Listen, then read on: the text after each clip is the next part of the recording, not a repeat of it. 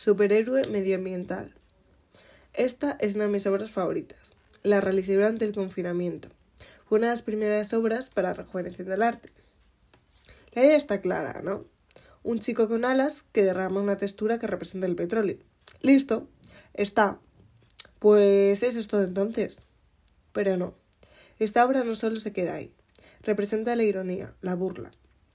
Cómo los conceptos se pueden contraponer entre sí.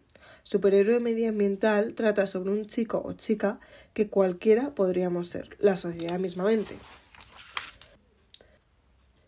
Y cómo, intentando hacer algo bueno, se puede llegar a hacer todo lo contrario. En este caso se ha representado a la persona, la sociedad, con dos alas gigantes. Se puede asociar a los ángeles, de los cuales conocemos el ángel caído. Los ángeles son seres grandes, importantes. Se ha querido darle fuerza al personaje, como si tuviera una gran seguridad en sí mismo, fuera pisando fuerte o valiera muchísimo. Alguien que ves ahí, recto, con la cabeza ligeramente hacia arriba, que no mira por encima del hombro, pero impone mínimamente.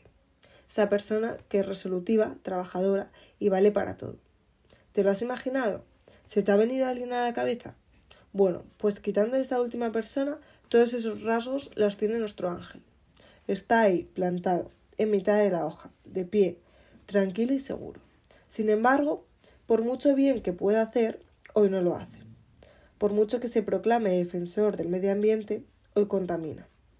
Aunque quiere ser parte del cambio, de las plumas más escondidas sale ese líquido negro, denso y tóxico, que se derrama como un mar sangriento y malvado. Aun defendiendo sus principios, ha caído, ha fallado igual que cualquiera puede hacerlo en otros aspectos de la vida. No hay perfección ni hombre impoluto. Todo el mundo tiene su petróleo derramado.